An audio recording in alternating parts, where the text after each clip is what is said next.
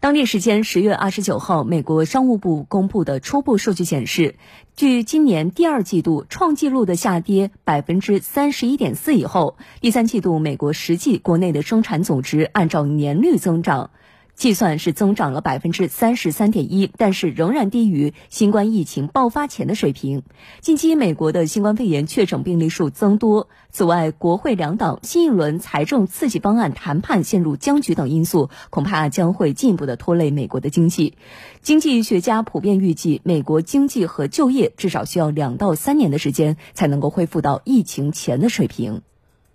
数据显示，美国第三季度国内生产总值增长了1.64万亿美元，但这并未完全弥补美国第二季度国内生产总值下滑2.04万亿美元的漏洞。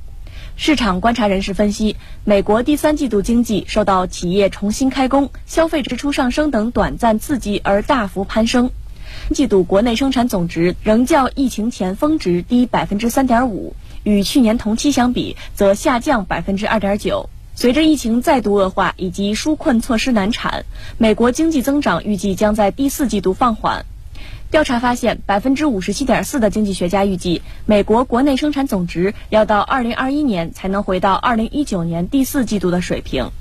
另有分析预计，美国经济将在几个季度或更长时间内持续低于疫情前的规模，旅游、餐饮和医疗保健等行业仍将持续低迷。另据美国劳工部二十九号发布的数据，截至十月二十四号一周，美国有七十五点一万人首次申请失业救济。与疫情前相比，美国全国还有近一千一百万就业人口没能回到工作岗位。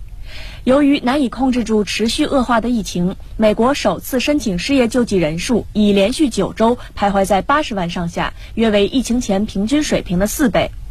有调查显示，百分之四十二点九的经济学家认为，劳动力市场可能要到二零二三年才能复苏。